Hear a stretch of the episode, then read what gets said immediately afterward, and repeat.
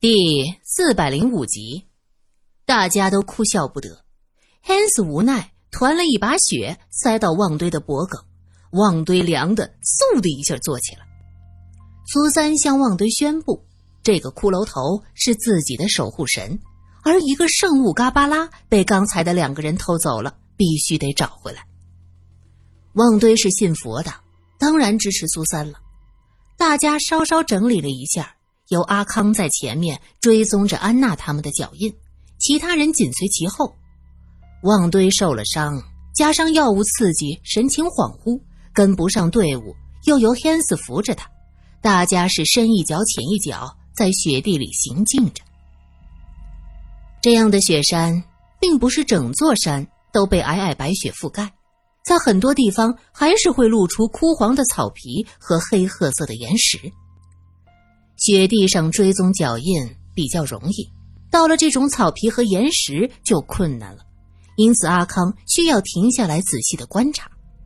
就这样走走停停，大家来到了一处云雾缭绕的地方，这儿有温泉。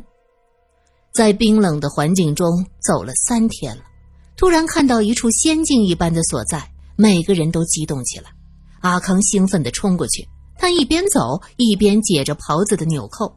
众人在路上走了那么久，看到温泉都想过去洗洗。黑恩斯也笑着划十字，不停的说着感谢上帝。罗隐则是冷冷的说：“还是感谢大自然吧。”旺堆的脸上有血迹，他第一个蹲下身子就要洗脸。这时苏三却喊道：“谁也不许动！”旺堆的手已经撩到温泉，他闻言愣住，回头说道。呃苏小姐，这泉水美得很，洗洗舒服呀！快起来，这气味不对，硫磺、硝石味很浓。苏三的声音很大，几乎要喊破音了。罗隐闻言，急忙一把将旺堆拎起来，接着去看旺堆的手。只是现在他根本就看不出那手有什么不同。这温泉有硫磺，很正常啊。天子说。不对，这气味太浓了。我过去也去过温泉，没有这么大的气味。苏三和罗隐曾经去过苏州的温泉，对温泉的气味是记忆犹新呢。罗隐拽着旺堆向回跑，阿康看到小翠儿，又得知苏三有个嘎巴拉后，已经将苏三的话视为神谕。听苏三这么说，也急忙就往回走。就在这时，在刚才旺堆站着的地方。突然升起了一道火光，接着是一声巨响，那火光像是引爆了什么东西，从那个位置开始，一直到湖中心都炸了起来，是水花四溅硫磺消失的气味越发浓郁，罗隐等人也闻到了。巨响之后，一切归于平静，大家惊魂未定。饶是罗隐拽着旺堆跑得快，没有被碎石砸倒。却也是溅起了一身的水，阿康吓得卧倒在地头，双手抱头，说什么也不肯起来。苏三面色冷峻，待到爆炸声停止之后，急忙扫视四周，他相信这里一直有人在盯着他们。浓烟散尽，大家站在那儿是一动也不敢动。苏三弯下腰，捡起一块石头。用力的向着火光升起的地方砸过去，罗隐瞬间明白了他的想法，也捡起另一块更大的石头砸向那。等了一会儿，不见动静。苏三刚要向前走，罗隐拦住他说：“你在这别动，我去看看。”罗隐轻手轻脚走到方才旺堆站过的地方，那儿已经面目全非了，爆炸将那儿炸出一个大坑，石头都是黑色的。旺堆此时才明白过来，他扑通一声跪下，冲着苏三不住的磕头：“苏小姐，你就是观世音菩萨转世，要是没有你，我就粉身碎骨了。”罗隐蹲下身子，仔细的查看，这一回头，苏三也走过来，蹲在自己身边。“你怎么过来了？”罗隐皱眉，他搞不明白这爆炸是怎么起的。苏三吸了吸鼻子，有火柴的味道。什么？罗隐一愣。很浓的，像是划火柴的气味。罗隐闻言，低下头仔细的寻找，很快在废石堆中找了一阵，他举着一块碎石给苏三看：“磷，这儿被人涂了磷。磷的燃点很低，这里有温泉。旺堆再过来蹲在那地上，石头表面的温度升高，这涂抹的白磷就燃烧起来，接着就引燃了导线，埋在这里的炸药就成功的爆炸了。这是个连环局呀！”在雪山上走的久了，人们会向往温暖，在这儿搞这些，显然是要将苏三他们一网打尽。汉斯接过罗隐手中的碎石，用力的摩擦一下，又将石头放在鼻子边闻了闻，点了点头。苏三的目光落在温泉飘渺的水汽上，他听着罗隐的解释，似乎什么也没想，又似乎在想着什么。阿康惊魂未定。仔细的在泉水边找着什么，罗隐又找到几块能看到白磷痕迹的石头，苏三一把抢过来，恶狠狠将它们扔进了温泉，扑通一声溅起星星点点的水花，落在人手上，暖洋洋的。这温泉周围是高矮不等的针叶林，上面是厚厚的积雪，温泉热气蒸腾的周围岩石裸露出深褐色的底子，一些常绿的松树也在积雪之下。显出绿色了。若是没有这地上被炸得乱七八糟的石头，谁都会称一声“世外桃源”呢。旺堆想了想，小心翼翼的走到温泉边，先是观察了周围的环境，确定自己脚底下的石头没有被涂上白磷，这才撩水洗了洗脸。他那脸上全是血污，方才用雪水擦洗一下，一股冰凉让他脑仁疼。看他洗完没什么异样，恩斯也大着胆子解开头巾，用温水洗了把脸。他意犹未尽地看着苏三：“我的小公主，这泉水是安全的。”苏三也想在那汪子泉水中好好的泡泡，可是他现在不能。他现在看着面色沉静，可那沉静是强力压制下的波涛万丈，是他做的。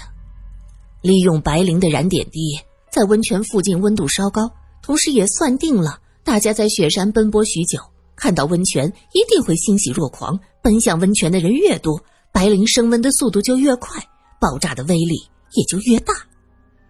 这么毒的计，是要将他们全打尽呢。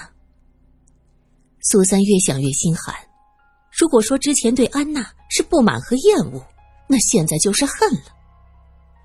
罗隐在温泉中洗了脸，同时拿出一条干净的帕子，在温泉中洗了洗，递给苏三。苏三没法拒绝他的好意，接过来擦擦手。就在他将手帕擦到脸上时，苏三愣了一下，接着打开手帕抖了抖，又放到鼻子下仔仔细细的闻。罗隐见他神情不对，急忙低头问：“怎么了？”苏三又抖了抖手帕。走到温泉边，俯身下去注视着温泉水。这水清澈见底，能看到下面犬牙交错的石头。苏三说：“不对，这个水的气味不对，血腥味好大呀。”刚才旺堆在这儿洗脸了，他可一脸血呢。罗隐解释。苏三指着温泉的石头问：“你看，如果这里常年有这个温泉？”那这些石头还会是这么尖利的吗？罗隐本来一直注意着水池四周的石头，寻找爆炸的蛛丝马迹，只是看着温泉不错，没有异样，才洗了洗手。此时闻言也蹲下身，仔仔细细的查看。果然，这下面石头有很多是棱角分明的，不像是被温泉的水长期浸泡冲刷的样子。不好，这里还是有问题。我们赶紧走吧。罗隐起身，这时阿康找了半天的足迹跑过来报告：“罗先生，那报告应该是那两个人捣的鬼，他们在这边的石头和草上都留下了脚印。”罗隐闻言急忙看向苏三，后者则冷着脸说：“就是他做的，他想把我们都炸死。”哦，不可能！恩斯激动的挥舞着双臂。安娜不是这样的人。哼，他一路尾随，找了个机会偷走了嘎巴拉。天子，那你告诉我他是哪种人？苏三不想在这儿多做停留，直接将背包背起了。他说道：“阿康，继续查看足迹，看看他们到底是走向哪里。继续追，这个仇一定要报。”天子则摇头：“哎呀，哪有什么仇？他不是没把咱们怎么样吗？那是因为我闻到这里消失火药气味浓。要真的按照他的意愿，天子，你现在已经见上帝去了。”那个女人就是撒旦，你懂吗？苏三不给汉斯任何解释的机会，背着包就走。罗隐只能拉着阿康，示意他赶紧查找足迹，继续追踪。苏三走了几步，却看不到别人跟上，他站住脚步，冷冷的问：“你们不走了吗？”阿康挠了挠后脑勺，为难的说：“可是我我找不到他们的足迹了呀。”哼你不是追踪高手吗？什么足迹都能查到，你怎么会找不到他们的脚印？苏三的声音中透着愤怒。是，我真的找不到了。阿康哆哆嗦嗦的说：“找不到什么意思？阿康啊，你再仔细看看。”罗隐好言相劝，阿康急得都快哭了。他指着地上说：“罗先生，不是我不想找，实在是两个人的脚印。”就只在这温泉的附近，别的地方没有了。他们好像，好像没离开这儿。听到他这么说，在场的每一个人都觉得毛骨悚然。那个矮个子女人安娜，那个高个子洋人奥古斯都，他们就在附近，没有离去。真的，真的没走，就在这儿，脚印就是断在这里的，别的地方没有了。阿康指着地面。罗隐蹲下身子，紧紧地盯着阿康指着的地方。可是他不懂这脚印的追踪，在他看起来，这露出泥土的地面和其他地方没有不同。这里，就在这儿，是那个男人的脚印，这边是女人的。女人站的地方离刚才爆炸的地方很近，石头都炸碎了，也不知道那女人后来走到哪里去了。不过这里只有来的脚印，没有出去的。他们不见了，就是在这里消失的。阿康继续解释：“人在这儿消失了。”苏三一下想到手帕上的血腥味儿急忙又将那帕子扔到温泉里，摆了几下，蘸满水，拎起来放在鼻子底下闻。对，没错，这水里还是有血腥味儿不应该是旺堆刚才洗脸导致的。这旺堆的脸能有多大呀？还能弄得这泉里全是血腥味儿？这泉水有问题。苏三判断，可是这水也没法放掉啊。罗隐绕着这温泉走了一圈，温泉像是从一处石缝中渗出来的，那儿的水汩汩而出。他指着那处石缝，如果能把这石头撬开就好了。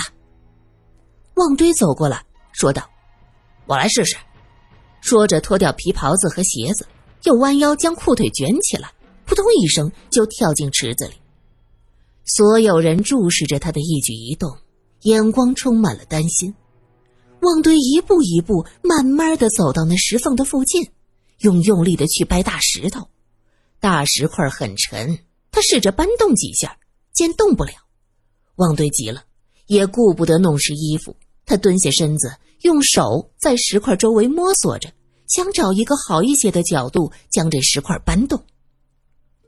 就在这时，他的手不知摸到了石头下方什么地方，忽然咔吧一声，这石块移动了。原来这里有个机关。大家看着那大石头缓缓的移动，脸上露出惊讶之色。阿康更是目瞪口呆，他指着石块说。我就说他们没走吧，原来这里有机关。旺堆自己都想不到能歪打正着，瞎猫碰死耗子，打开这么个机关，心里是又惊又喜呀。喜的是有了这么大的发现，可以在恩人罗先生和苏小姐面前小小的露个脸儿。这惊的是，这是大石头打开，下面又是什么情形？是否凶险？自己这一百七八十斤的命会不会丢在这儿？他这样想着，势头已经彻底打开。说也奇怪，这石头打开时，旺堆急忙向旁边侧了一下，担心一股子水喷出来弄湿了衣服。可是没有想到，那温泉渗出的和方才大石头堵着时没有任何区别，只是涓涓的细流。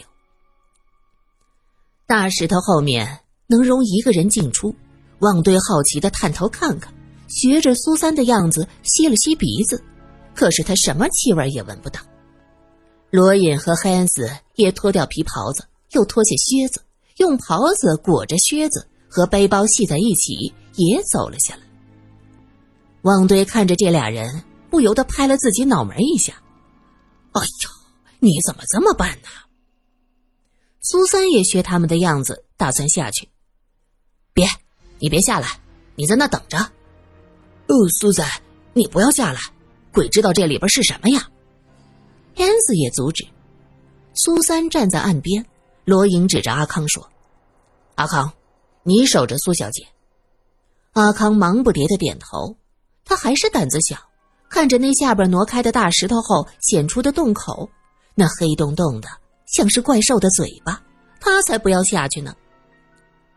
苏三想了想，心知若是大家全下去，对方只要将大石头一封，那就够他们喝一壶的。自己在岸上守着也挺不错。